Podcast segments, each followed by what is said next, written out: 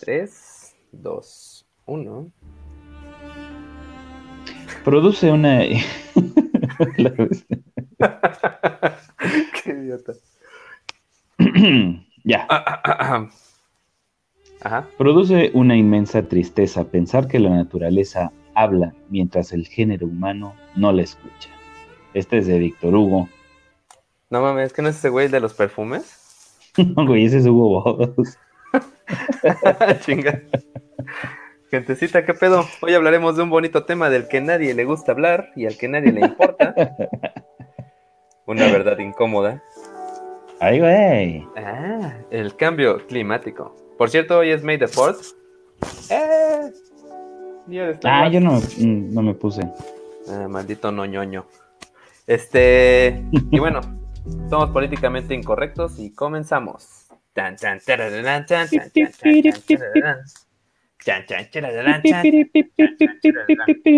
Políticamente. Incorrectos. Antes que nada, les pedimos una disculpa a quienes se quedaron esperándonos el sábado en la noche porque tuvimos que entrar por la fuerza a un hospital de Capetepec porque no dejaban salir al Beto. Y bueno, Le pues, querían quitar su líquido de rodillas. se armó un desmadre. Por suerte nos pudimos escapar sin pedos. Bueno, el Cale no. De ese güey ya pagamos la fianza y lo raparon en la cárcel, pero.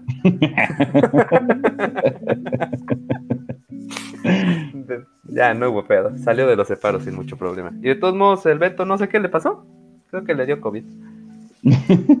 Sí, básicamente interrumpimos nuestra transmisión del sábado para esperar a Beto y Beto no está. Beto se fue. Beto se escapa de mi podcast. ¿Qué tal, banda? Yo soy René ALB. Ya saben, mis redes son arroba esdogopus en Twitter e Instagram.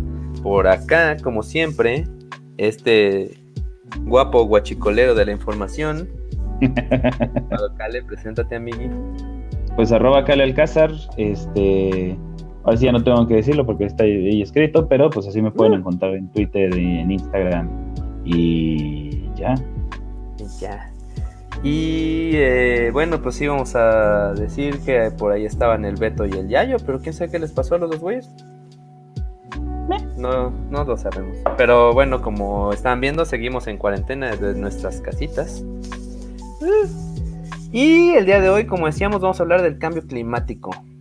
Eh, nosotros somos políticamente incorrectos y si nos estás escuchando en algo que no sea YouTube, pues puedes vernos medio en vivo, algunos días como a las 10 y media, 11 de la noche, este, en el canal Incorrecto Podcast MX y por las demás plataformas que todos escuchan y que nadie escuchan, este...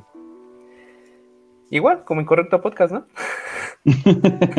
sí, eh, básicamente nos pueden escuchar ya sea a través de podcast en Spotify, Apple Podcast, Google Podcast, Breaker, iHeartRadio, Deezer. ¿no? ¿Deezer estamos? Sí, en Estamos Deezer. en todos. Y este y si quieren escucharnos en vivo, pues se pone chido porque pueden este ponernos en, en YouTube, ir al stream y pues nos pueden hacer preguntas, las vamos contestando y se pone jocosón. Así es. Este- Aparte de hacemos servicio a la comunidad, porque ahorita mientras está la pandemia y la cuarentena, hay mucha gente que no duerme y hemos recibido, recibido muchos reportes de que mientras escuchan nuestro podcast se duermen bien chingón. Entonces, pues pónganlo para dormir. Para quedarse bien dormidos. Por eso empezamos a esta hora, para que esta es la hora en la que se deben de dormir. Exactamente.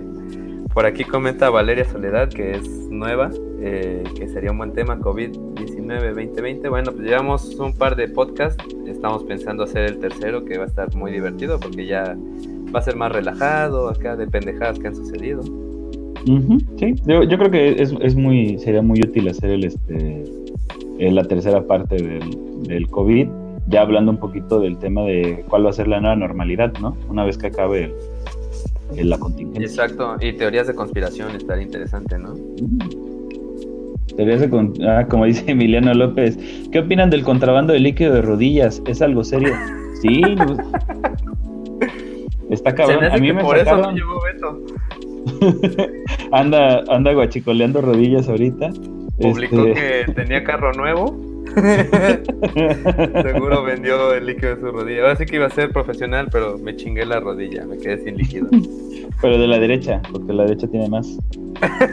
no, esa la voy a guardar para cuando tenga un problema fuerte. voy a vender nada más el de la izquierda, que ya me rechina. COVID-19 0 2020. No, no capté, Valeria. Cuéntanos. No entiendo por qué. ¿Captaste? ¿Cachai? Ya nos dijeron pendejos. bueno. Este, también, como verán, no tenemos música hoy, pero eh, ahí luego la agregamos. vamos. Este, no, eh, no siempre transmitimos el mismo día porque ocupaciones. Entonces, este, pues lo más fácil es suscribirse, darle a la campanita y así se enteran cuando empecemos a transmitir en vivo. Así es, igual en este Facebook nos buscan como Incorrecto Podcast y también cuando empieza la, publica la transmisión, ahí lo publicamos. O avísenme y les mando el pinche link por WhatsApp. Sí, a huevo. Pues ya, ¿no? Sí, ya. Ah, también antes eh, me pidió un saludo Lassi, Lazarito, este, que según él no lo saludé en el otro podcast, pero yo creo que sí. Vamos a buscar evidencia. Así es. Eh, para empezar, quisiera comenzar mencionando qué es el cambio climático. ¿Dale? Dale. Bueno, pues el planeta, para sobrevivir, originalmente tiene una bonita capa que lo envuelve con X cantidad de ozono. Eh, resulta que, pues, estos gases y otros gases como el CO2, bueno, pues generan más ozono en la atmósfera. Eh, el pedo es que hagan de cuenta que el ozono, pues así, son una cantidad de X de gases que cuando entran en los, los, rayos solares, pues rebotan en la, en la Tierra y estos gases de ozono eh, no lo dejan salir. Cuéntame. No, no me ah. estoy haciendo las señas de... Ah, este, no, no dejan salir ese calor. Entonces, digamos que si en la atmósfera hay una cantidad saludable de ozono, eh, pues hay una temperatura saludable. Pero pues mientras más ozono se genere, más ozono se concentra ahí y evita que salga el calor. Entonces pues ya se hace el efecto invernadero y hace un putero de calor en todo el mundo.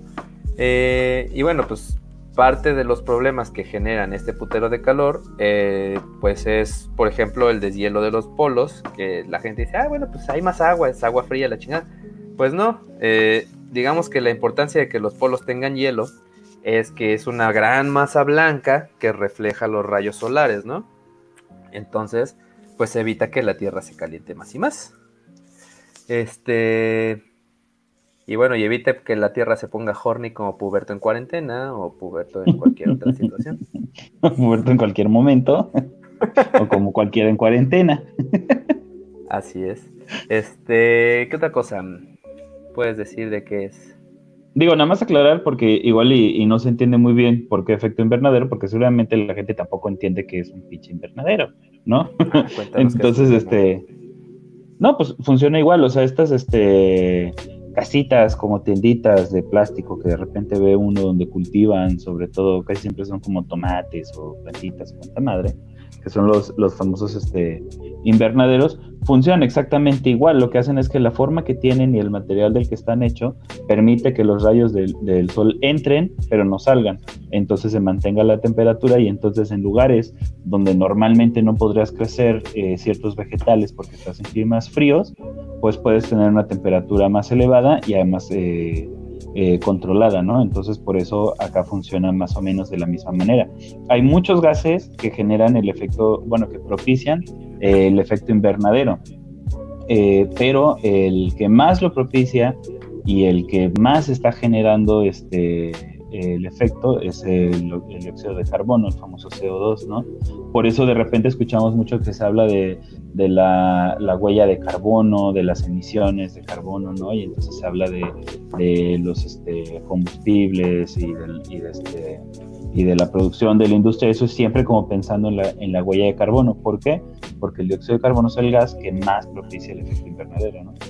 Exactamente. Y también otro pues consecuencia muy importante del deshielo de los polos es que pues obviamente sube el nivel del mar, pues lo que hará que varias ciudades que están a nivel del mar, pues valgan madre, ¿no? Por ejemplo, no sé, Veracruz, este, Tabasco, mira, Tabasco. Pues la verdad es que no nos perdemos de mucho, ¿eh? No hay mucho pedo que. no, hay pedo, que se vaya a Tabasco. ah, bueno, pero Cancún sí. Ahí sí, Ay, no manches. No, sí, entonces tenemos que hacer algo, güey. Sí, güey, la neta sí. Y también hay países que están en riesgo de desaparecer. Los pobres diablos le están pidiendo ayuda a las Naciones Unidas. Qué perdedores. Pues sí, digo, pues, para empezar. Ajá, sí. No, pues países como este, los Países Bajos, que están debajo del nivel del mar. Ah, mira. Los de este África, ¿no? África y toda Sudamérica son países más bajos. Y este, y obviamente, pues no nos damos cuenta eh, de lo mucho que, que desaparecerían las, este, todas las costas que, tenemos como las conocemos, ¿no? Así es. Mira, un tal Cuauhtémoc Vázquez, cumpleaños. Muchas felicidades. qué buena forma de festejar, carnal. Durmiéndote con nosotros.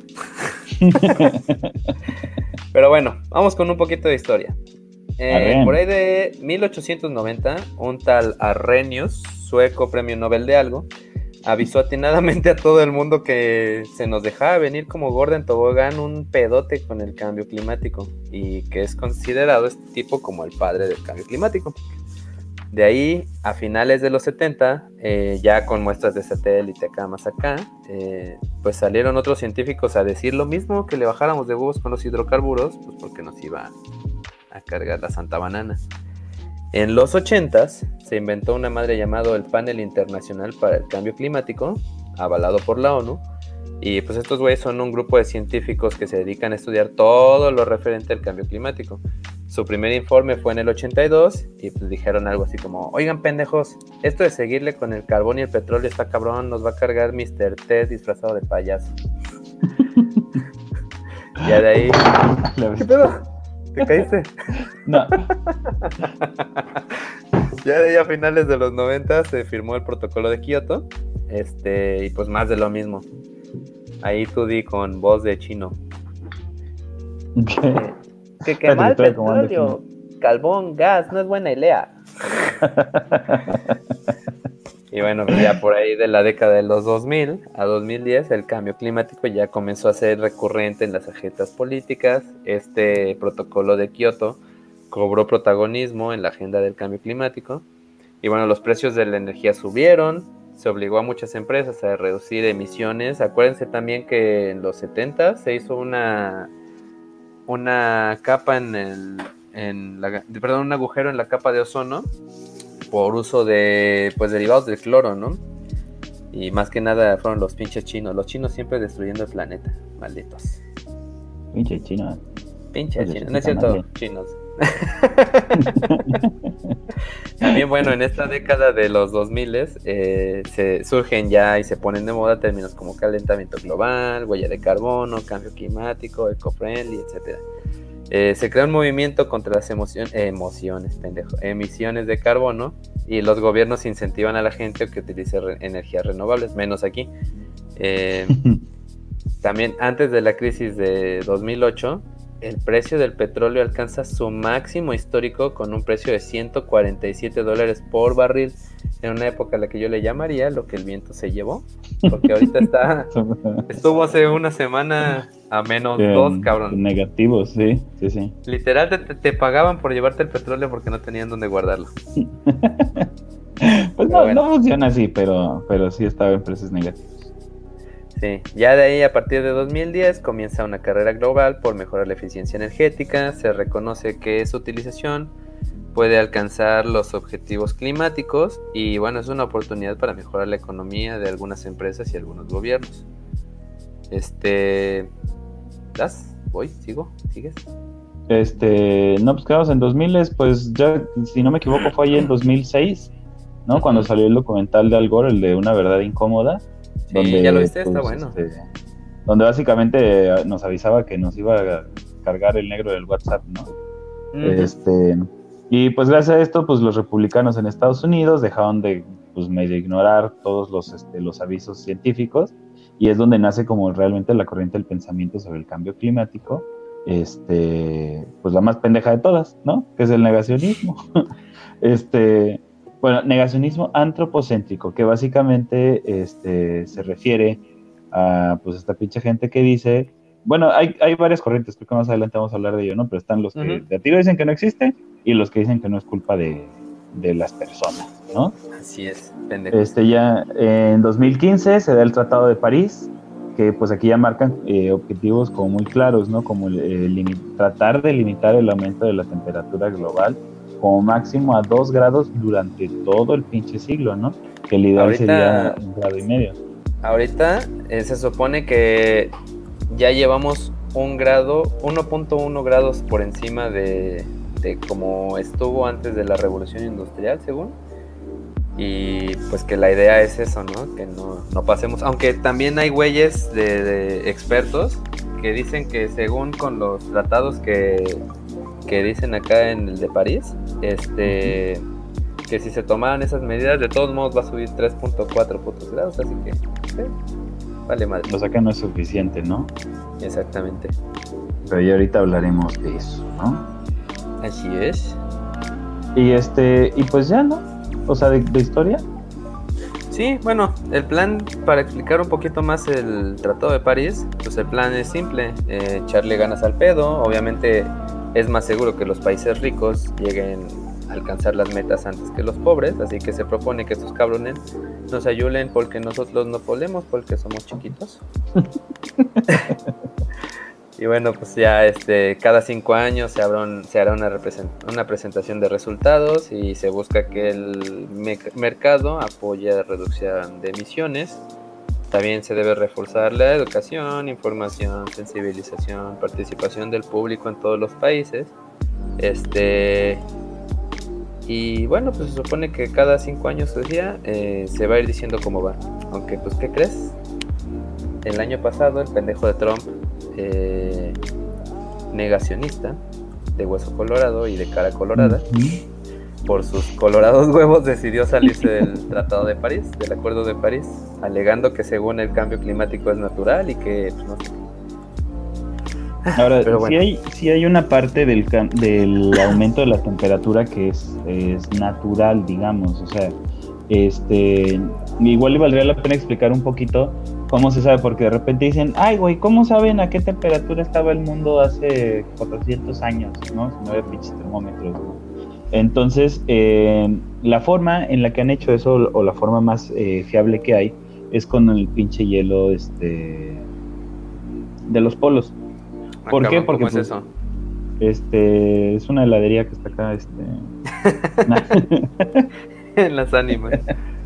No, pues resulta que eh, en los polos, pues como podrás imaginarte, llevan congelados un chingo de tiempo, ¿no? Entonces, eh, hay hielo, hay capas de hielo que tienen este, cientos de miles de millones de años, ¿sí? Entonces, eh, básicamente lo que hacen es que llegan y perforan y, cortan así como un pinche de, de hielo este, chingonométrico de polo, de hielo de polo, y este, y lo sacan, y entonces, obviamente, lo más profundo es hielo más antiguo, de hace cientos de miles de años, y pues así va avanzando, ¿no? Entonces, con eso, ellos pueden ver, este, eh, hay burbujas de aire atrapadas, y esas burbujas de aire tienen ciertas concentraciones de dióxido de carbono. Por otro lado, este, la densidad del hielo permite saber cuál era la temperatura más o menos del tiempo en el que estaban, eh, en el que se hizo ese hielo. Entonces, con esas medidas se pueden tener estimados de cuál era la temperatura que había en este, en aquellos tiempos. En aquellos tiempos, ¿no? Hace cientos de, miles de años. Entonces, lo que han encontrado, sí, está cabrón. Entonces, lo que han encontrado es que efectivamente la temperatura de la Tierra no es plana. ¿No? Y mucho menos... Eh, en su cara, terraplanistas. Hablamos, de, este, de, calentamiento global y la gente se imagina una gráfica que va como una curva perfecta eh, subiendo, así como... Hagan de cuenta la del COVID, ¿no? Eso es lo que la gente se imagina. Y no es cierto, la, la verdad es que normalmente sube, baja, sube, baja, sube y baja.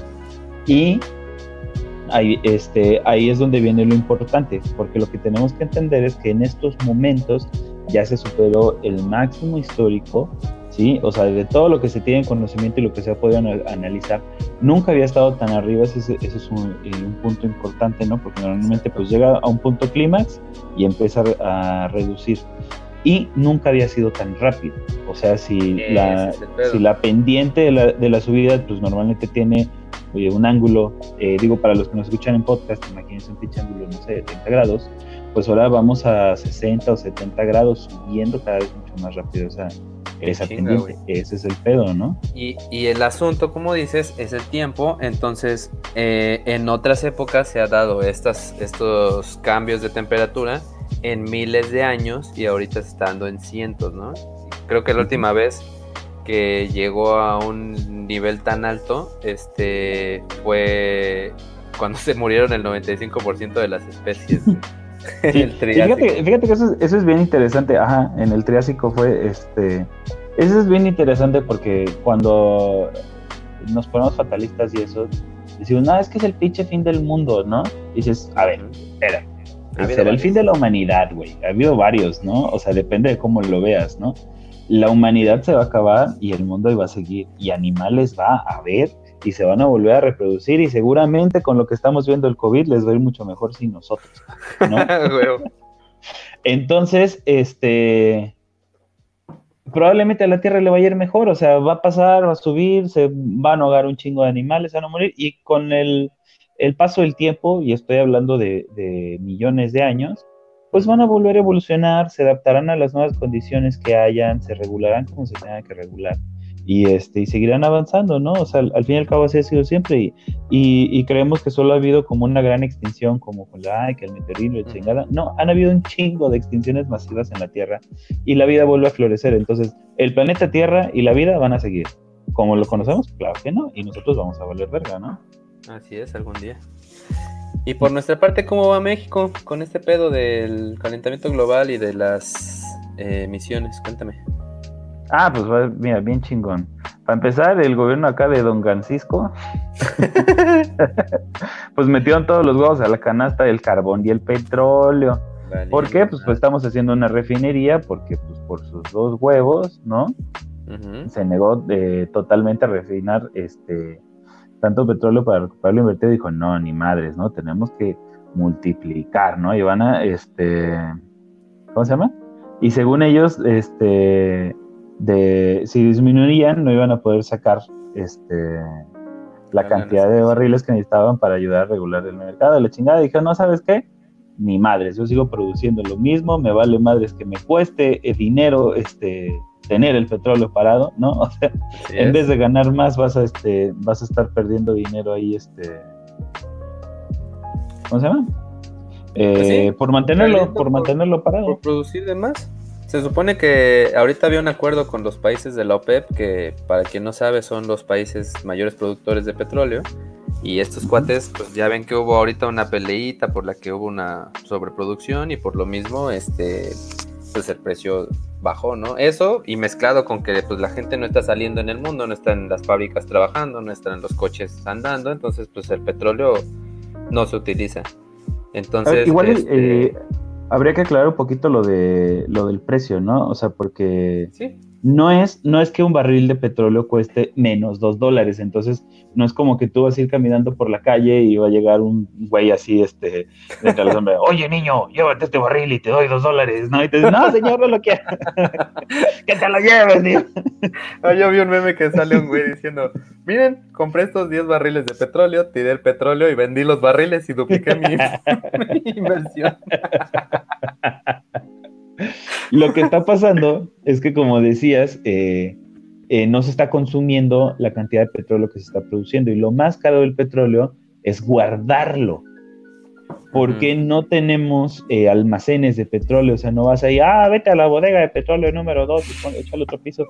Este, casi todo el petróleo está parado en barcos eh, y esos barcos eh, llenos de petróleo cuestan un putero de dinero, alrededor de 30 mil dólares diarios cada barquito. Entonces, este, México tiene gran parte de sus reservas de petróleo en esos barcos que no pueden descargar, que están ahí apilados en la pinche marina porque no pueden descargar.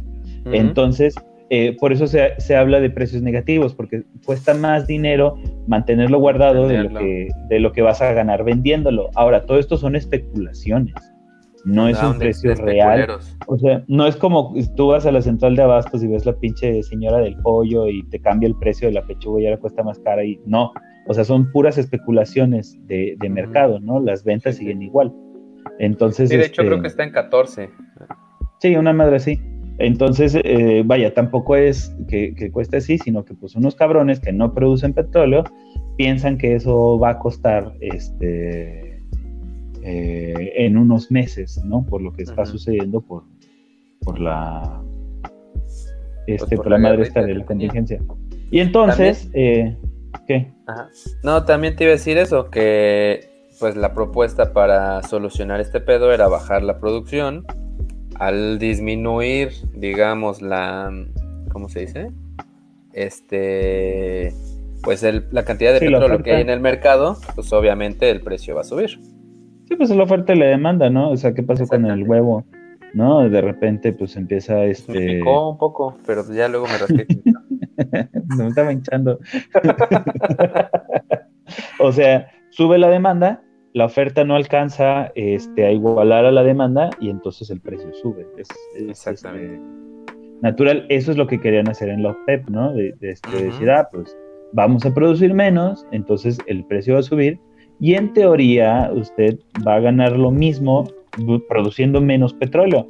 Lo cual además dices, güey, ¿por qué no lo han hecho así toda la puta vida? Es una pendejada. O sea, el petróleo es un recurso no renovable, es, es un recurso finito que se va a acabar en algún momento. No sé si es hoy, no sé si es dentro de 10 años. Yo me acuerdo que en el sexenio de Calderón, este siempre decían que no, que ya nos vamos a quedar sin petróleo, hicieron un pinche gran argüende porque habían encontrado el este el yacimiento, más grande de petróleo del mundo y que la chingada y eso, ¿no?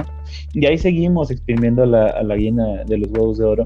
En algún momento el mundo se va a quedar sin petróleo. Eso es un hecho Exactamente. suceder, ¿no? Así es. Entonces, pues digo, si, si pueden eh, producir menos y seguir ganando lo mismo, este, pues es una pendejada que no lo estén haciendo. Pero bueno, eso es lo que nuestro presidente no quiso aceptar, Exactamente. Y bueno, también, no mames, o sea, desde hace más de 100 putos años los científicos nos han estado diciendo que dejemos de mamar con el petróleo, que dejemos los hidrocarburos, que dejemos los plásticos y nos ha valido 3 kilos de chorizo del que tienen los indios de fuera, güey. Pero, ¿qué le podemos pedir a la sociedad que cree que nos están matando en los hospitales para quitarnos el líquido de rodilla? que no creemos en el COVID, pero sí en la bruja y en el líquido de rodilla. y bueno, eh, desde el 2018 el nivel de concentración del dióxido de carbono en, la atmósfera ha subido 3.4%. Madre, y, seguimos subiendo. Sí, y pues ya superaron las 400 ppm que no sé qué puta madre significa, pero pues... este... ah, chinga, yo creí que era para su puta madre.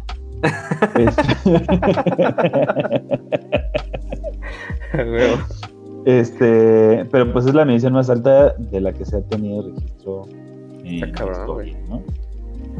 Oye, y luego llegó llegó Greta Thunberg a contarnos verdades y moles, güey. Todo el mundo se pone a atacar al emisor y no al mensaje. Pero pues, ¿qué dijo esta mona? Cuéntanos. Aparte de este... pendejear a Donald Trump.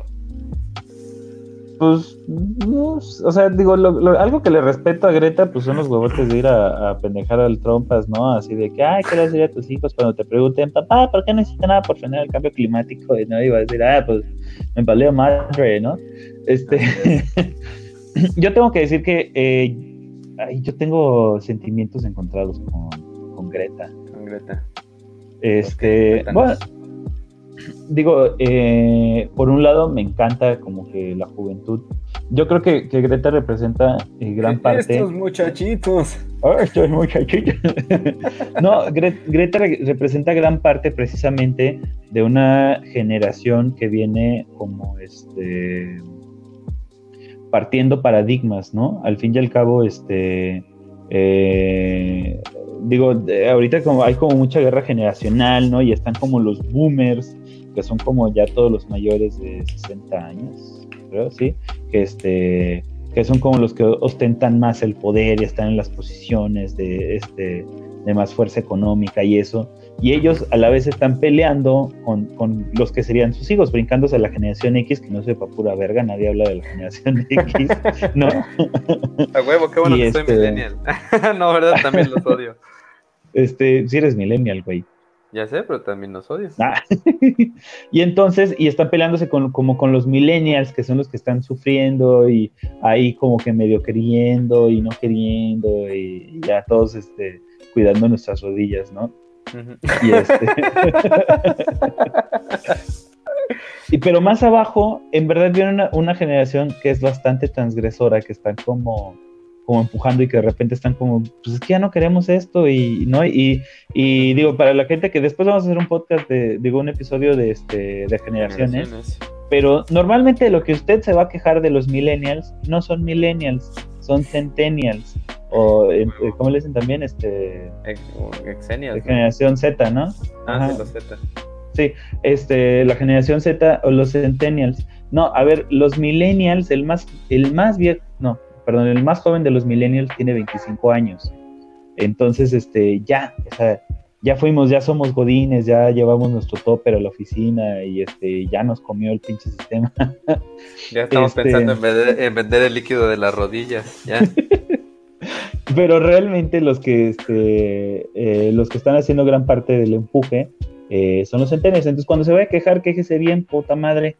Este... Me lleva la chingada, si no, no se queje.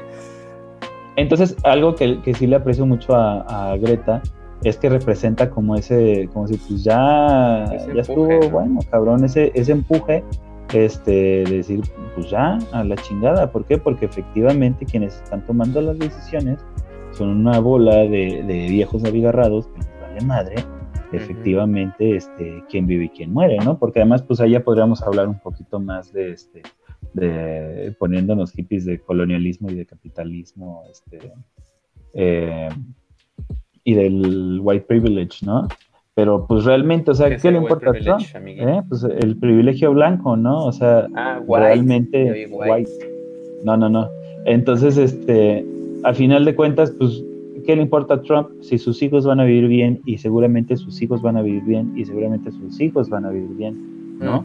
¿Por qué? Porque amasaron una suficiente cantidad de dinero y mientras el sistema económico no cambie, lo cual es muy posible, entonces pues ellos seguirán viviendo en la elite y mientras los pobres serán más pobres y este y ellos seguirán siendo más ricos, entonces pues qué les vale, ¿no? Pues sí, algo que le que le criticaban a esta chica Greta, este pues es que dicen que está, ¿cómo se llama?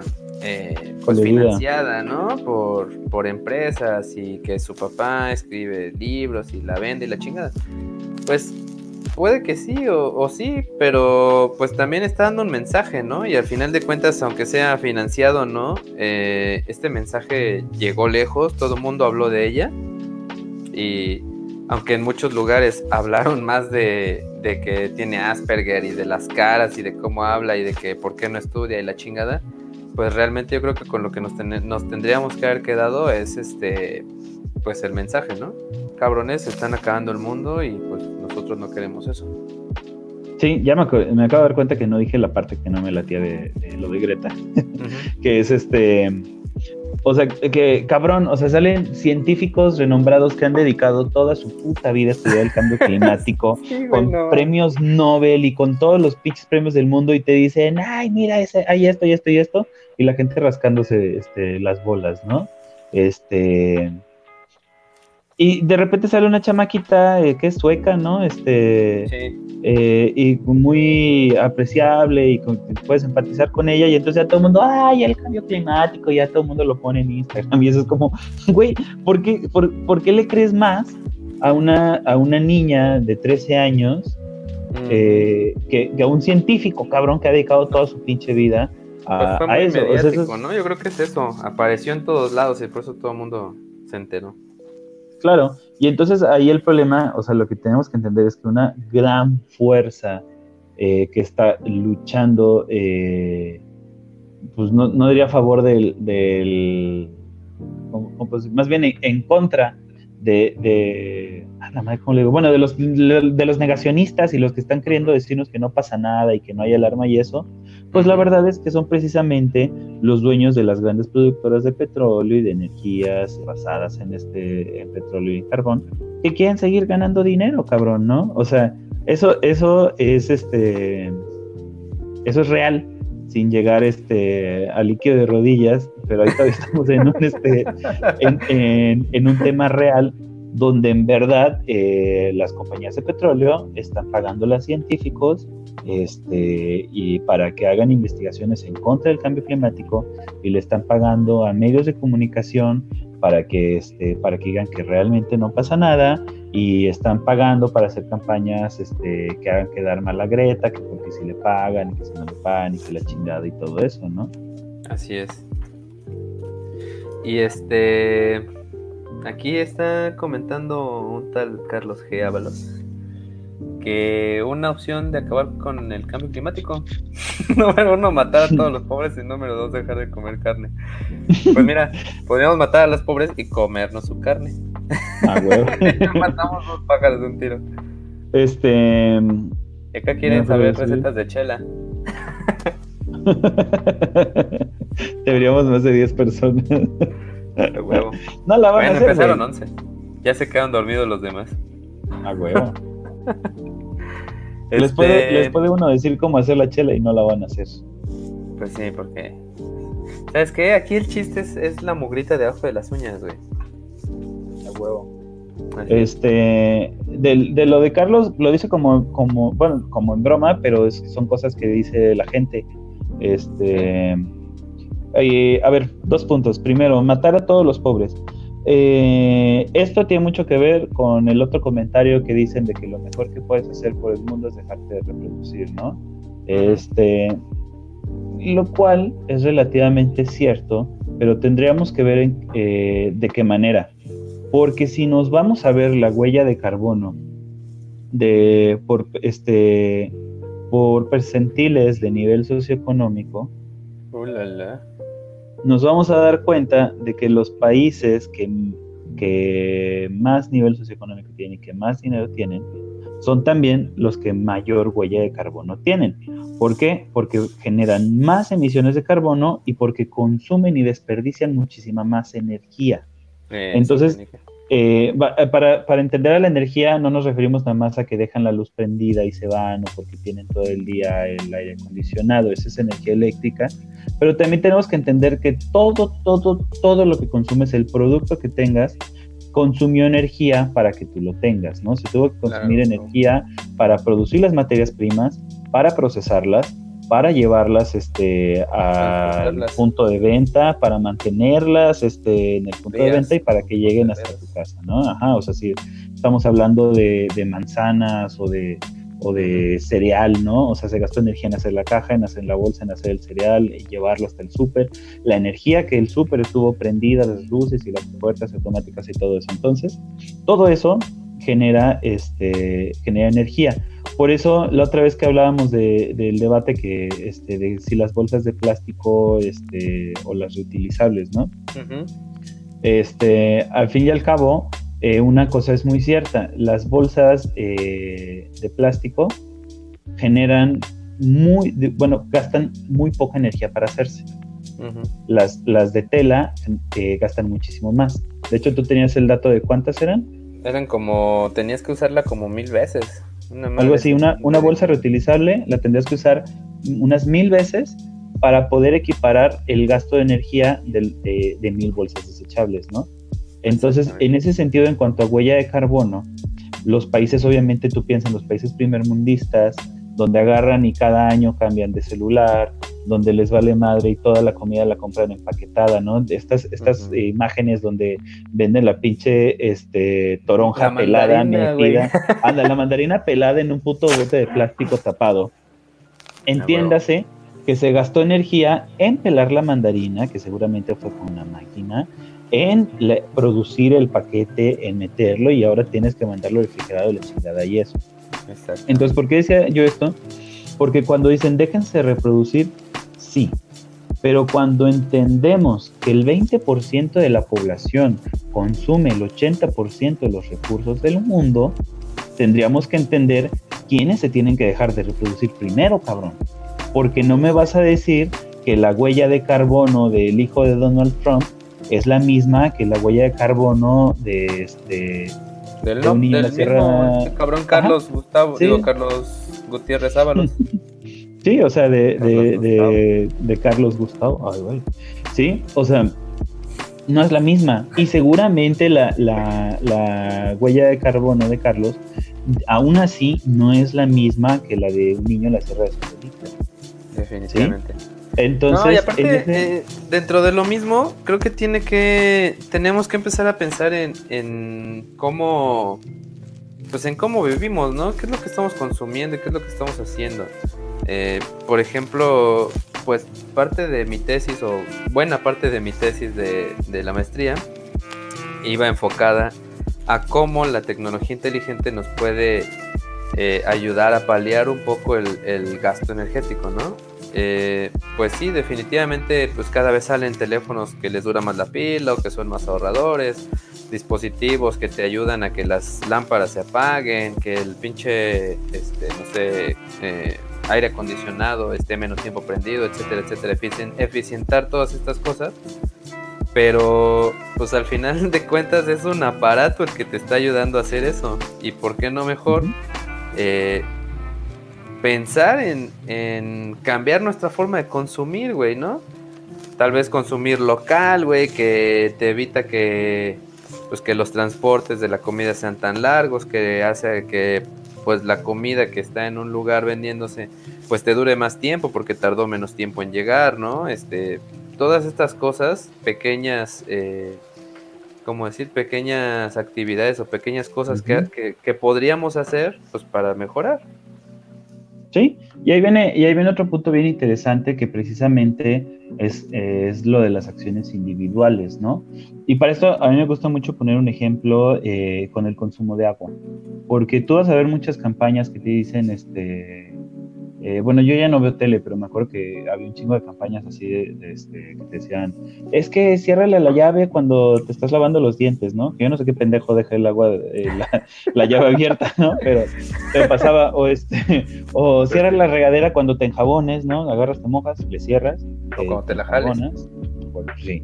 ¿No? Este, este, pero ese tipo de cuestiones, ¿no? Ah, no, que, que, para lavar los platos, entonces, este, ah, que laves el coche con cubeta y no con manguera, todas estas cuestiones, ah, ¿no? Que, todos nos sabemos y nos hemos aprendido de cómo debemos de, este, de ahorrar el agua. Ahí te va. Alrededor del 75% del agua que se consume en México se consume en la industria el consumo particular solamente es el 25%. La industria este, gasta alrededor del 75%, del cual la que más gasta es la, la, industria este, agroganadera, o sea, todo lo que es el campo, pues campo y, ganado. Ajá. Eh, o sea, carne y, este, comida. Comida. Pero resulta que de toda esa agua, el 90% del agua que consume la industria este, este, agroganadera se va evaporada en canales de riego abiertos Verga. y en fugas de las mangueras de agua. Estamos hablando de que alrededor del 50% del agua que se consume en todo el país, en total, se evapora en canales de riego abiertos y en malas conexiones de mangueras de la industria. Entonces, cuando te pones a ver eso, dices, a ver, los ciudadanos consumimos menos del 25% de todo el agua que hay. Y tu gobierno me estás pidiendo a mí que lave mi coche con una cubeta para no gastar agua. Y aunque todos dejáramos de gastar agua, ¿cuánto te gusta que nos ahorráramos? ¿El 12%? Pues sí. Cuando la industria podría simplemente mejorar sus vías de irrigación y ahorrar el 50%. Entonces, aquí es, aquí es lo, importante, porque uno de los problemas que siempre estamos viendo como el, ataque hacia el cambio climático y hacia, hacia los movimientos ecológicos, es siempre la responsabilidad individual, ¿no? Todo el mensaje siempre como, oye, no consumas popotes, este, eh, camina, estacionate más lejos para gastar, si, si puedes no usar el coche, no lo uses, comparte, haz carpooling con, con tus este, compañeros godines, ¿no? Siempre son como, como recomendaciones eh, individuales que además nos hacen creer que nosotros tenemos la culpa eh, como consumidores del, cambio climático, ¿no? Porque te vas, te vas a levantar y vas a decir, ay, no mames, se me olvidó apagar la luz de la entrada, ya se murió una tortuga por mi culpa, ¿no? y entonces ahí andas llorando por todas las tortuguitas y focas bebé que mataste por tu pinche irresponsabilidad cuando no nos damos cuenta que los que sí están matando a las tortugas y a las focas bebés es la puta industria con sus prácticas que les vale verga el, este, el, mundo y el, y el plano ecológico, ¿no? Y, y no solo la industria, o sea, realmente también a los gobiernos les conviene. Este. cargador. Sí, güey, siempre te pasa, ya deberías llevarte el puto cargador. este. A los pinches mismos gobiernos les conviene, güey. ¿Por qué? Pues no te vayas lejos, aquí, güey. Eh, pues el pinche estar sacando y vendiendo petróleo, siendo que expertos mundiales han dicho que México es de los, creo que de los 10 países con mejor asoleamiento del mundo y que podrían eh, tener así unas mega pinches campos de energía solar, que por cierto ya es más barata que producir cualquier otro tipo de energía, pues no mames, ¿no? Este, pero pues por lo mismo que las mismas grandes empresas le dan un chingo de dinero a los gobiernos y los mismos gobiernos sacan un chingo de dinero de la venta y extracción de petróleo, pues no lo hacen. Sí, pues es que hay temas que, digo, sacan lo más chairo de, de mí, ¿no? Pero este, por ejemplo, eh, siempre está esta historia de, de, los Nissan eléctricos, que ahorita se me fue el nombre del modelo, pero hicieron la producción ya para salir perfectamente en, el 84, creo. No manches. Y, y, no los dejaron venderlos.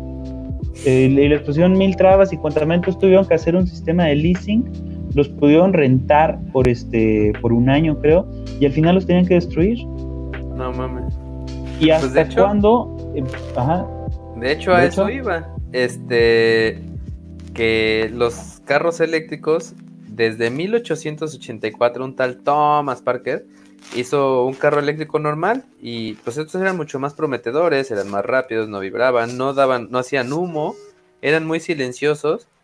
Y el pedo es que en Estados Unidos, en esa época, en Texas, California y Oklahoma, encontraron un chingo de petróleo y la máquina de la, la cadena de Ford empezó a producir los carros a base de gasolina. O sea, literalmente fue por, por necesidad del mercado, güey. Sí. Entonces, ahí, ahí nos damos cuenta cuántas de las decisiones, este, pues no están pensando en el planeta, ni en las tortuguitas, ni en las foquitas bebés. O sea, están pensando en, eh, en su pinche interés económico, ¿no? Pero ahí viene como la parte más interesante, porque entonces tú dices, bueno, a ver, ¿qué hago? ¿No? O sea, entonces, ¿qué? Que me valga verga y voy a comer popotes, porque al fin y al cabo, este, no, se van a, morir las tortugas, ¿no? ¿Ya viste los pinches popotes hechos de semilla de aguacate y la chingada? que mientras estás ah. tomando se aguadan ahí todos culeros. Sí, pues sí, son de, como de papel, ¿no? Que precisamente eh, para allá quería llegar, porque este, esto es algo que tenemos que entender muy bien. El sistema, y no estoy hablando de los Illuminati ni de los, este, ¿cómo se llaman los reptilianos? Este, Ajá, reptilianos. no, este, Anunnakis, güey. Ah, chingados, no sé quiénes son. Los Anunnakis son los reptilianos. Bueno, ah, ya vamos a hacer un, vamos a hacer un, un episodio de. ¿No los Anunnakis son los que me prestas?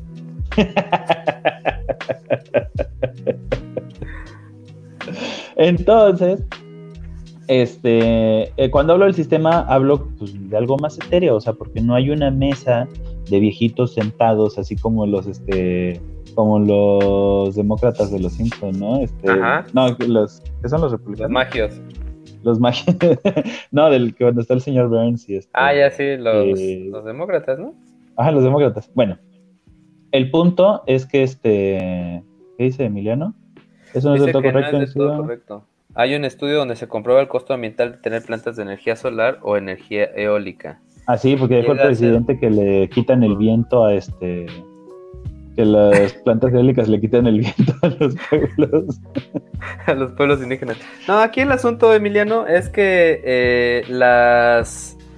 Pues obviamente como al igual que por ejemplo un coche eléctrico, eh, el costo de producción inicial, este, pues de las materias primas y de la construcción en sí, eh, en realidad pues sí conlleva un gasto energético pues fuerte, ¿no? Pero no, tengo el dato de cuánto es en una, en una planta eólica o en una eh, eh, planta de energía solar, una, pues un campo de energía solar, pero por ejemplo, en un carro eléctrico, obviamente varía del lugar donde se hizo y del lugar donde se ocupa, pero tienes que utilizar tu coche entre 17 y 21 meses para que ya sea rentable y sea más eco-friendly el, pues el gasto energético que generó, ¿no? Entonces con estas plantas igual, pon tú que pongas plantas de energía eólica o pongas este tus campos de energía solar, eh, pues obviamente desde el inicio no van a ser más rentables este, ambientalmente hablando, pero ya después de unos 10 años o 5 años de uso, pues de ahí en adelante toda la energía va a ser completamente limpia, ¿no? Y, va a ser mucho mejor para nosotros que eh, se haya hecho esa inversión y ese, ese gasto energético y esa, pues, digamos, contaminación inicial, si después de cinco años va a dejar de producir esa contaminación, ¿no? O va a ser, va a ser rentable. Digo, y además, digo, si lo quisieras ver como gobierno, pues tendrías que ver este eh, qué cosas más te estarías ahorrando al tener energías limpias, ¿no? Porque estarías ahorrando en gastos de la salud para tus ciudadanos, en, este, gastos, de producción, ¿no? O sea, entonces en general, eventualmente, pues es mucho más lógico depender de un sistema de energía renovable de un sistema de energía finito, ¿no? Entonces, este, el carbón se va a acabar, el petróleo se va a acabar y, este, y pues es, más, lógico depender la, de la transición la transición puede no ser directamente energías completamente limpias. O sea, si utilizamos, por ejemplo, gas natural, el gas natural tiene eh, la mitad o menos de las emisiones que tienen el petróleo y el carbón. Entonces se podría empezar con eso y no es como una inversión tan, tan grande, ¿no? Pero de todos modos eh, se supone que la tecnología de, de la energía solar desde el año 2000, cada dos años eh, se duplica y esto hace que los costos bajen. ¿no? Entonces, pues a final de cuentas, la verdad es que es un... Siempre vas a ganar y, teniendo estas cosas. Bueno, y regresando a lo de los popotes de, este, de aguacate, dice Charlie, ya acertaron nosotros dos, sí, los despedimos por mecos. Sí, estaban muy idiotas. ya nos quedaremos nosotros con los millones de las reproducciones de YouTube. A huevo. Este, no, regresando a, los, este, a los popotes de aguacate. Una de las cosas que tenemos que entender es que el sistema no va a permitir nada que no le convenga. Así funciona el sistema. Y como les decía, el sistema no es un grupo de viejitos sentados a de una mesa decidiendo cómo van a ganar más dinero y cómo nos van a chingar la vida. O sea, es, algo más etéreo, ¿no? Entonces, eh, durante muchos años estuvo, no, es que esto este, no se puede y no se puede, la chingada y la chingada. Y, pues ni para atrás ni para adelante, se seguía consumiendo un chingo y produciendo basura ahí. Hasta que se les ocurre empezar a producir popotitos de bambú y de aguacate y de metal y no sé qué, y que hay una forma de seguir ganando dinero, entonces, ¡pum!, mágicamente ya los popotes son el oprobio del, mundo y lo peor que le puedes hacer al mundo es, este, es consumir un popote, eh, cuando la verdad es que es una mamada es una, eh, es un, digo, sí es una mamada usar popote, pero este... Literal, pero también figurativo. pero, pero hay cosas que hacemos diariamente que contaminan muchísimo más, por ejemplo, fumar, ¿no? O sea, una colilla de cigarro. Carne. Sí, una colilla de cigarro puede contaminar la cantidad de agua que hay en una alberca olímpica. No mames. Porque a veces cuando hablamos de miles de millones de litros, como no se entiende, pero piensa en una alberca olímpica ¿sí? Que tiene, este, que son eh, seis canales pues, de 25 metros de largo, no, 50 metros de largo. Este, sí. Esa, esa alberca en la, tú ves las Olimpiadas y ves a Michael Phelps nadando. Esa, con una colilla de cigarro, ya está contaminada toda esa agua. Para que se den más o menos una idea de, cómo está el pedo, ¿no? Y una pila es mucho más que eso. Mucho más. Entonces, pero ahí estamos, ¿no? Y, nos vale verga, usamos pilas al por mayor, eh, la gente fuma y tira la, pinche cajetilla en el cigarro, sin, sin contar además eh, las emisiones de carbono, este, de, vaya, de mientras fumaron y del proceso de la producción del, tabaco, de un vicio que además... que aparecen este, en la foto. Discúlpenme amigos, yo fumé mucho tiempo, pero es un vicio muy pendejo. La neta. La neta. Entonces, este... A ver, ¿y por qué mágicamente no hay campañas ecológicas contra los cigarros? Pues porque le sacan un chingo de impuestos.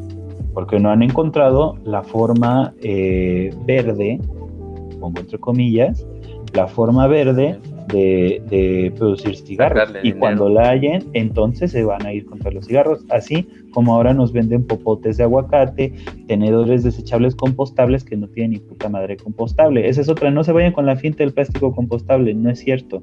Eh, sí se podría compostar bajo condiciones ideales donde se encuentren los, este, los microorganismos adecuados y a muy altas temperaturas y presiones se pueden compostar eh, los plásticos, pero eso es a nivel industrial. Si tú agarras un pinche tenedor de esos de semilla, aguacate y lo entierras, vas por él en dos años y ahí va a seguir el pinche tenedor. No mames. sí, yo tengo este, tengo conocidos que pues hacen su composta en casa, ¿no? Y pues, lo echaron y a la hora de remover así como, ¡ay cabrón! Aquí sigue el, el, eh, el pinche plástico, puro pito, ¿no? Porque es bajo condiciones industriales específicas. Entonces, este, no se vayan con la finta. Por, eso digo, es que tendremos que separar un poquito lo que es eh, la producción o el consumo de energía de la contaminación por, por polución, ¿no? O sea, para entender, porque dices, pues sí, efectivamente el popote sí va a llegar al mar y si se le va a atorar a la tortuguita y va a hacer un video en YouTube y te vas a contigo mismo, ¿no? Este, las bolsas de plástico sí van a llegar y sí se las va a comer este, un delfín y se va a morir por tu culpa, o sea, eso también es cierto. Pero pues ahora sí que una cosa es una cosa y otra cosa es otra cosa. Eso, digamos, es con la contaminación por polución. Estamos ensuciando el planeta, lo cual merece otro podcast. Pero en cuanto a cambio climático, tendríamos que entender la parte del, de la energía, del, consumo de energía, ¿no?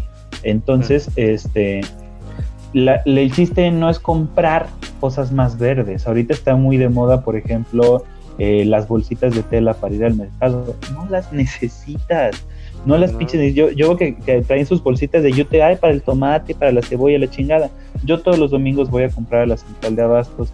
Agarro, llevo una bolsa grande de tela de esas, este, típica de mercadito que le, casi le falta a la virgen de lentejuelas y te pueden echar todo ahí y ya no necesitas bolsas, no necesitas ni las de plástico ni las nuevas que te quieren vender en Amazon por este 250 baros o algo así creo que cuestan. No hacen falta, ¿no? Entonces, el chiste no es consumir opciones más verdes, el chiste es dejar de consumir, ¿no? Y ahí es donde está bien cabrón. Dice Julio Mejía el Tortuga, que vivan los popotes. Pues sí, si te gusta usarlos, está bien, güey. Pues sí, o sea. Pero, pero la neta eh, es precisamente a lo que voy. O sea, hay cosas que no hacen falta y hay cosas en donde sí podemos eh, eh, hacer cambios en nuestra vida, ¿no? Entonces, hace rato yo criticaba las acciones individuales, en el sentido de que no nos engañemos que por tener acciones individuales vamos a lograr la gran cosa si la industria no cambia. Entonces la verdadera acción individual debería ser, como decías tú, el consumo responsable, pero en el sentido de obligar a las empresas a producir de manera más limpia, ¿no? También, digo, eh, yo creo que son las dos cosas. Al final de cuentas, el poquito de ayuda que se puede hacer desde casa va a ayudar un chingo. Eh, hay una investigación que hicieron los cabrones estos de Siemens, este, que decía que si en todos los edificios del mundo se ahorrara un 1% de energía, que es una mamada, eh, se ahorraría petróleo así, podrías poner un barril junto a otro y le daría tres vueltas al planeta en un año. O sea, realmente sí es cierto que la industria gasta un, ching gasta un chingo, pero pues también la misma gente puede ahorrar y va a estar bien, güey, ¿no? Lo poquito mucho que puedas hacer. También hay algo que tenemos que mencionar, güey, que esta madre es un problema complejo. Eh, para quien no sepa que es un problema complejo, pues es un problema grande eh, hecho por problemitas chiquitos, ¿no? Entonces, pues muchas cosas, incluso guerras, se han dado por, pues, por el petróleo, se han dado por la energía, por el agua. Entonces, eh, lo que estaban mencionando, eh, pues ahora sí los científicos y estudiosos, es que pues arreglando el asunto del calentamiento global o del cambio climático, puedes apoyar a arreglar un chingo de problemas, ¿no? Con la generación de energías limpias, pues vas a evitar que la gente se esté matando por petróleo. También pues vas a tener eh, menos problemas con el agua, que va a provocar que haya menos problemas de hambrunas ni de generación de comida y la chingada, ¿no? Entonces yo creo que también sí se deben atacar estos problemas y se debe generar energía más limpia y nosotros mismos desde casa, yo sé que pues sí, es, bien cagado porque tú vas a Costco y encuentras tu kit para hacer tu casa con energía solar y cuesta como 20 mil baros, ¿no? Y está cabrón. Pero pues la verdad quienes puedan hacerlo, yo no puedo, pero quienes puedan, la neta, eh, pues sí debe, debemos hacerlo, güey. Eso no es de una sola persona, ni de un gobierno, la neta es de todos. Sí, yo creo que es muy importante, como dices, o sea, este, hacer esas cosas, pero vaya, mi punto es que a lo que quiero llegar es que no se crean que ya nada más por no comprar un popote ya están salvando el planeta. No, definitivamente no. ¿No? Entonces, eh, es muy importante precisamente que reduzcamos este, el consumo de cosas pendejas, como los popotes, los cigarros, ¿no? Este, como querer cambiar de celular cada año los que puedan, yo no puedo, ¿no? Este, como querer comprar un chingo de ropa y luego tirarla. Los pantalones de mezclilla gastan un chingo de energía para producirse un Ah, sí, esa no me la sabía. Eh, la mezclilla es uno de los productos que más huella de carbono tienen. Entonces, este, si compran uno, cuídenlo y úsenlo hasta que ya no sirva neta. Que sea Levi's, güey, esas madres duran como 20 años. Sí, güey, la neta. Patrocínanos, por favor. no, entonces, este, esas, esas pequeñas cositas, como dices, sumándose, van haciendo algo, algo grande, ¿no? Y si ya estamos como en ese sentimiento de responsabilidad, de corresponsabilidad, eh, cuidando al mundo, pues entonces podemos empezar a pensar de dónde viene lo que comemos, que ese es el gran pedo, ¿no? Que era lo que tú decías, o sea, si tú te vas a toda la cena y te pones a decir, ay, cabrón, esto lo trajeron de China, esto lo trajeron de África, esto lo trajeron de Estados Unidos. Puta madre, que o sea, me estoy tomando es de España, güey. Ah. Entonces, este, en la medida de lo posible, regionalizar tu consumo le va a ahorrar un chingo al planeta, ¿no? Un putero. Y ahorita lo estamos viendo, ahorita lo estamos viendo con este... Justo eso iba con lo del COVID, cómo está afectando o afectando para bien al, ambiente, ¿no? Y claro, ¿y por qué? Por la reducción de consumo, eso es todo. Como estás en tu casa hay muchas cosas que no estás haciendo, ¿no? Así es. ¿Ya viste que pinche agua de Veracruz este está color turquesa. Parece que los jarochos ah, se pintan, cabrón. y las playas blancas. pues ah, también dice por acá que, que un pantalón de mezclilla requiere muchísima agua para su elaboración. Igual la cerveza. Con el dolor de mi corazón lo digo. Sí, este, y de hecho, para los, los cheleros, este, no sé si sepan, pero una de las primeras cosas que van a valer madre con el cambio climático es la chela y el café. Sí. Así que este, yo soy chelero y cafetero. De hecho, allá atrás tengo mi altar al café, miren. Ah. Entonces, este, es lo primero que va a valer madre. Así que, pues, piénsenle tantito, ¿no?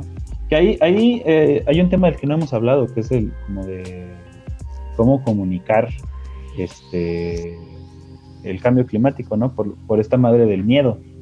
O sea, ah, sí. este, tú lo, traías, ¿no? ¿O hablo yo? Sí, sí, sí. Eh, pues más bien, digamos que la capacidad del ser humano de preocuparse es que haga que las cosas le importen. El pedo aquí es que durante 100 años o más nos hemos estado saturando con advertencias, con malas noticias, con, pues ahora sí, viendo los pinches huracanes y la chingada. Entonces, pues a la gente ya no le está funcionando ese miedo. Este, y pues también está cagado que vivimos en la cultura eh, que sabe que en el futuro nos va a cargar Sage disfrazado de payaso. Eh, porque estamos viendo siempre series, libros, cine, películas que hablan de distopías donde nos va mal, güey. Entonces, pues la neta ya tenemos como ese chip, ¿no? En el que ya, ya nos cargo el payaso. Ya mejor vivo como pueda vivir y como lo que tenga que comer y me vale madre, ¿no? Pero yo creo que en mi caso, desde que tengo hija, siempre he estado así como pensando en qué mundo le voy a dejar, ¿no? No quiero que sea eh, una pinche distopía toda culera. Fíjate que, que estaba viendo un, no sé, un video que se me hizo muy curioso. Que eh, hablando de esto de las distopías y las utopías, eh, iba con el tema. Cuando Kubrick hizo la película de Odisea del Espacio, el vato este, la hizo antes de que el hombre llegara a la luna. Entonces, pues contrató científicos de la NASA y les dijo, ¿saben qué? Pues en el cine no hay limitantes, güeyes. O sea, ustedes viajense y hagan lo que tengan que hacer o lo que quieran hacer y lo que crean que sea mejor. Y ya, ¿no? Resulta que varios de esos güeyes, pues estuvieron en el proyecto para ir a la luna y la madre. Y al final comentaron que eso les ayudó un chingo. O sea, crear una utopía eh, les ayudó un chingo para lo que venía en realidad. ¿no? Y yo creo que también dentro de la cultura deberíamos empezar a hacer eso, ¿no? Ir creando este tipo de utopías que al final nos, nos sirvan como, ¿cómo se dice? Como inspiración para ir creando cosas chidas. Cosas chingonas, dijera el... Hay que pensar cosas chingonas. Sí, me hiciste recordar un poquito lo del efecto de este Asimov, de cómo este todo el mundo, ay, Isaac Asimov fue un gran visionario que prácticamente adivinó el, futuro porque muchas de las cosas de, su literatura se han vuelto realidad, ¿no? Y parte del efecto Asimov es de, a ver, no, más bien se eh, basaron en ese güey. Se basaron en ese güey para ir haciendo, haciendo cosas. Lo mismo que con Julio Verne, ¿no? O sea, Star Wars. exactamente. La gente que leyó eso dijo, oye, eso está bien chingón, lo quiero llevar a la vida real. Y así como ahorita hay científicos que están tratando de hacer sables láser de plasma y lo están logrando, Sí, putos. Este, Yo quiero sí, hay lanzas de plasma, ¿eh? Están bien reatas. Y sí cortan metal. Este, ah, búsquenlo en YouTube. Em, entonces, no es tanto que haya adivinado el futuro como tal, ¿no? O sea, Verne y Asimov no estaban adivinando, sino que la gente los tomó como ejemplo para, para seguir avanzando, ¿no? Entonces, pues sí, de pronto también a nosotros nos toca preguntarnos, este, hacia qué futuro vamos, ¿no? Pero si hay un pedo muy grande, o sea, de la, como tú dices, de la cantidad de preocupación que puede soportar un ser humano, ¿no? A mí eh, me recuerda un poquito cuando, cuando hicimos el, programa de porno, ¿no?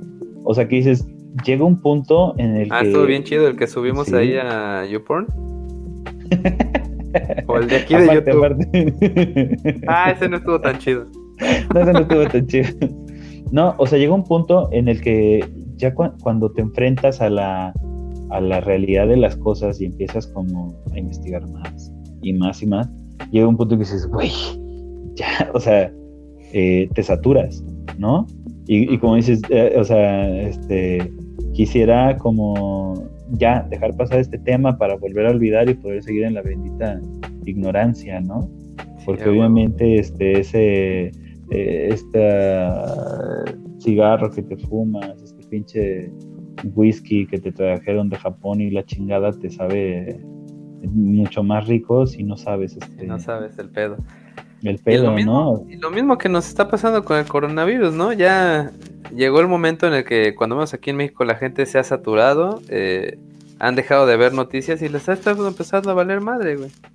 Y algo, algo interesante que estaría a platicar, eh, algo que estaría interesante platicar, perdón por mi dislexia, este, es como todo lo que ha hecho el COVID por, por el cambio climático que no hizo Greta Thunberg. Está bien cagado porque, porque el Foro Económico Mundial, eh, desde 2008, eh, ha estado sacando informes de cuáles son como las mayores amenazas para la economía mundial. Entonces, ah, por cierto, estos güeyes, ahí un breviario cultural, alabaron a la, la ¿cómo se llama? La reforma energética de Peña Nieto, hicieron que pusieron a México, subió como 15 puntos en, en la escala de, países generadores de energías limpias. Así Pero el paisómetro mundial. Exactamente. Este, estos güeyes hacían cada año o hacen cada año eh, cuáles son como las mayores amenazas para la economía mundial. Y así hace, no sé, güey, siete, cinco años estaba pandemias, este, pues pedo, eh, literalmente pedos económicos, así, ¿no? Y de pronto se empezó a venir así como guerra nuclear, este, y dentro de los puntos importantes estaba eh, que las medidas energéticas que se estuvieran tomando y que las medidas este, eco-friendly que se estuvieran tomando no tuvieran el efecto esperado, este, que esa era como una de las más importantes.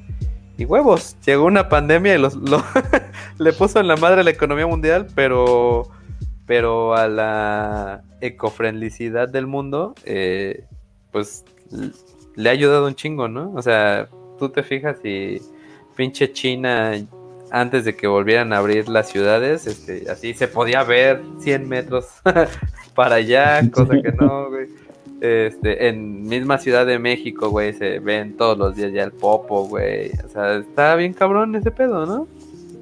Sí, y que ahí es, ahí está, por ejemplo, este interesante pensar, ¿no? Como lo que decía Slavoj Zizek, ¿no? De que, de que después de la contingencia, este es el, momento perfecto como para este ya dejar ir al, al pinche este al capitalismo y encontrar ah. otra no pues o sea al, sistema capitalista y encontrar como otro otra forma de, de, convivir no yo no sé qué tanto puede desaparecer el capitalismo eh, me parece bastante imposible pero eh, por lo menos podríamos encontrar otras formas eh, menos gore de, capitalismo, ¿no? O sea, y yo creo que, con esta contingencia sí nos hemos dado cuenta de un chingo de cosas, ¿no?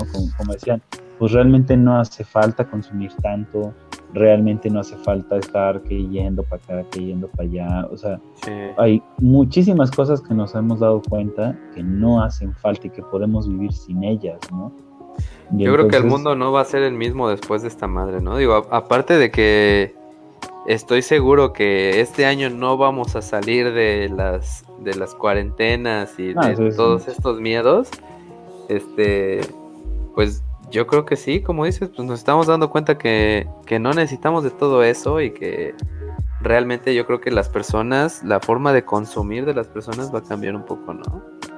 Y no solo de consumir, también de vivir, o sea, ya muchas empresas están dando cuenta que la productividad aquí, cuando menos aquí en México, creo que mejoró un 30% o 20% eh, con el home office y todas estas cosas, ¿no? Entonces, pues quieras que no, aunque para quien está haciendo home office está gastando pues su agua, su luz, su internet, la chingada, eh, a final de cuentas pues estás desperdiciando un chingo menos, ¿no?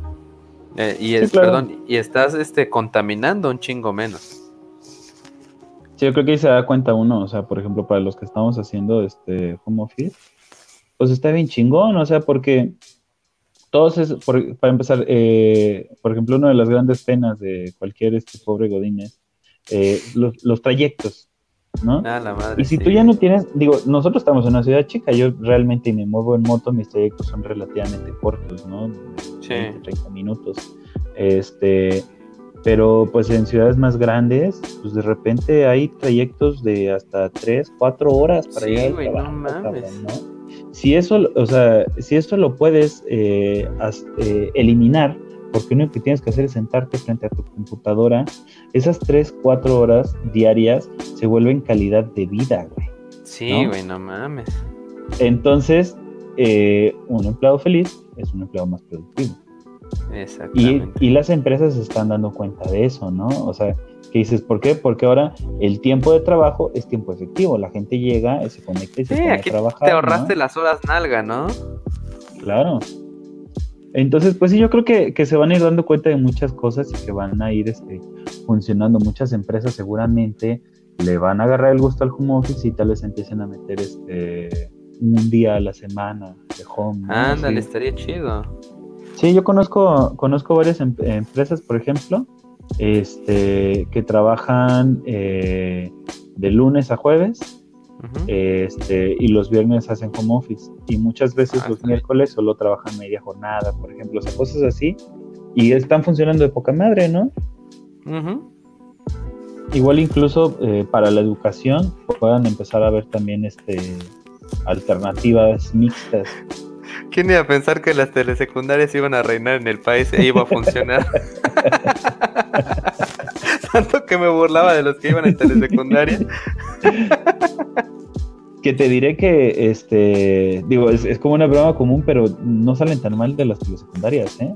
¿Ah, Porque al fin y al cabo la educación está homologada y ya no dependen de la capacidad de los maestros. Lamentablemente hay muchos maestros que no tienen vocación y capacidad y, si no tienen los apoyos de, la telesecundaria, están nada más ahí, pues les vale madres y, no, no, educan realmente, ¿no? Y por eso hay muchos niños que salen de la escuela sin saber ni puta madre. Y, y los de las telesecundarias de alguna forma sí aprendieron, ¿no? Porque, porque estuvieron los videos. Es, es, un sistema que depende menos de, de, la capacidad del maestro que está ahí. Entonces, este, no les va tan mal. A veces salen más pendejos de las, de las secundarias normales. Y acá comentan que después de todo, si de todo, después de todo lo que hemos vivido no cambiamos, entonces no entendimos nada.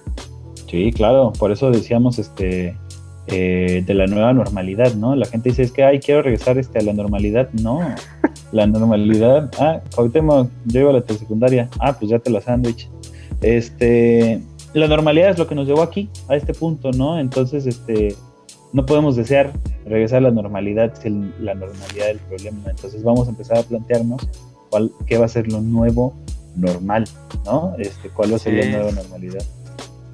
Va a estar interesante, estaría chido hacer un, un capítulo bien filosófico de ese pedo. A ver, aquí Te digo, el COVID-3 podría ser la nueva normalidad. Sí, melate. ¿Y algo más se te queda en el tintero? ¿Ya estás? Este, no, creo que ya, ya este, es todo lo que, lo que estudié. este, pues, ¿Alguna pequeña conclusión, mi querido Cale? Pues creo que ya lo dijimos en, en, gran parte. Mi conclusión sería consumo responsable, este, lo cual, pues principalmente para mí implica eh, dos puntos principales. Uno, consume menos y dos, revisa de dónde viene lo que estás consumiendo para tratar de, consumir de quienes estén usando eh, energías más limpias y de preferencia este, más cercanas, ¿no? Y este, pues no fumen y no comen lechuga. Muy bien. Eh, yo tengo dos anotaciones antes de que se me olviden. Uno, hace rato comenté eh, el asunto de mi tesis, que era que pues cómo la tecnología nos puede ayudar a, evitar gastar tanta energía, nos puede rescatar del gasto energético y critiqué el asunto pues de que a final de cuentas es consumismo lo que te está ayudando a, gastar menos energía. Aunque por otro lado, eh, digamos, apoyando a este consumismo es que obviamente te sale mucho más barato y energéticamente sale mucho más barato comprar un aparatito que te esté ayudando a gastar menos energía que hacer una remodelación en tu casa que te ayude a gastar menos energía, ¿no? Entonces, pues también habrá que pensar bien antes de hacer el gasto de la remodelación o de la otra cosa que es mejor. Y este, ya no me acuerdo del segundo, pero creo que era por ahí por la parte de la carne. Este. No te vayas, Julio. Ya casi nos vamos. Este. este. El asunto era que la carne gasta un chingo de energía, un chingo de agua. Este. Entonces, pues no estoy diciendo que se hagan vegetarianos, porque a mí me encanta la carne y me cagan los vegetarianos. pero pues sí le podemos bajar, ¿no? Un día, dos días que... Y en especial la carne de vaca, digo, si te gusta la de cerdo, pues no hay tanto pedo o, pescado. Entonces, pues nada más como, como tú decías, consumir local, ver ese pedo de bajarle un poquito a las carnes. Eh, no les digo bajarle a la chela porque yo no lo hago. Pero... ah, ya me acordé del otro punto. Este, que hay un restaurante de este cabrón Aquiles, que es un chef mexicano ahí famosillo. Sí, ándale, por favor, este, patrocínanos. Ese güey tiene un restaurante en Hidalgo, me parece, que todos los productos que vende no son de un radio mayor a 30 metros. Y está bien chida la idea, güey, ¿no? Este, deberíamos ser un poquito más así. Y, y yo creo que, pues, para las personas que crean política y que hacen urbanismo, eh, debería ser bien importante el que en la mayoría de los pues de las ciudades, eh, de los centros urbanos y demás, buscar un área, pues tal vez no en el centro urbano, pero buscar un área, aunque sea alrededor de la ciudad, en el que puedas meter algo de ganadería, algo de siembra, de, de comida, de verduras, vegetales, pues para que, para lo mismo, le ayudas a que esa gente eh, pues esté produciendo y tenga su mercado ahí cerca, ¿no? Y para los consumidores, pues obviamente va a ser mucho menor la energía que vas a estar gastando o consumiendo, este, pues ahora sí en los productos que te vas a llevar a tu casa. Y además se, activa la economía local, ¿no? Exactamente. y este, también algo bien importante con lo del COVID es eso, que, la economía de las colonias se ha activado un chingo la gente no queriendo ir al súper, que eche la agüita de la chingada, la verdad. Este, entonces la gente le ha estado comprando ahí a Doña Pelos y la chingada, ¿no? Sí, fíjense que yo, por ejemplo, este, acá donde vivimos, eh, hay, de hecho no es ni siquiera un grupo de WhatsApp, son como tres este, grupos de WhatsApp de ventas. Y no mames, está de poca madre, o sea, porque todos los días ofrecen este lo que se te ocurra, masa, tortillas, frijoles, antojitos, tortas cubanas, este, tortas cubanas, o sea, de todo. Eh, vaya, neta, lo que se te ocurra, alitas, hamburguesas, este, un chingo de cosas. Y te lo traen a tu casa, güey. Entonces tú estás acá y de repente preguntas, oigan, ¿qué hay de cenar? Ah, no, tal, tal, tal, tal. Ah, tráeme esto y esto y esto. Y, y entonces llega la gente a la puerta de tu casa sacas un topper porque no se usan este desechables, ¿no? Te ah, pasan las mamones, a, tus viandas. Esa es otra importante, cabrón. Usen topper. Pinches desechables. No mames, son una este, porquería para el mundo. Y más el unicel. Y este. Y ya, y entonces todo el dinero se queda en la misma colonia, cabrón. Este, ayudas, comes rico, eh, gastas menos energía porque no, no te lo trajeron en, moto, ni en taxi, ni nada, o sea, es local. Y este, y ni siquiera te tienes que esforzar, ¿no? Y, tarda mucho menos tiempo que pedir por el sale barato, güey. Y te sale mucho más barato, exactamente. Entonces, este, esa es una buena iniciativa que podrían empezar a probar en este, en sus alrededores. Y en verdad funciona muy chingón. Muy bien. Pues creo que ahí quedamos. Yo soy René LB. Eres Cali Alcázar. Este, y nosotros somos políticamente incorrectos. Acuérdense, para quienes nos escuchan podcast, estamos como Incorrecto Podcast MX. Este, aquí se están quejando de que hay personas que no son amantes de la carne. Pues sí, pero pues a mí sí me gusta. este, perdón, acuérdense que somos políticamente incorrectos. Incorrecto Podcast MX en YouTube. Incorrecto Podcast en Apple Podcast, Google Podcast, este, bla, bla, bla, podcast, Spotify, dice y todas esas que nadie más oye. Eh, gracias por escucharnos hasta el final y creo que fue todo. Próximo programa, este, clonación, ¿no?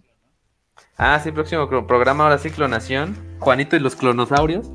Este, cáiganle, va a ser el viernes por ahí de las diez y media o once. Vamos a estar publicándolo en Facebook, también síganos. Este... No sé, probablemente hay que ver eh, la fecha, probablemente no sea viernes. Sí, ah, bueno. Ah, muy bien. Bueno, entonces viernes, sábado, domingo, un día de estos. Algo así. Pero nosotros les avisaremos, síganos en Facebook. Y, nada, Gracias. Si quieren saber este que hablemos de algún tema, pues pongan en los comentarios. Sí, también. Tenemos nosotros una lista de temas, pero la verdad es que si ustedes quieren ahí un temilla, pues igual. Al final de cuentas no sabemos de nada, entonces de todos modos investigamos para cualquiera de ellos. y gracias por escucharnos y ya.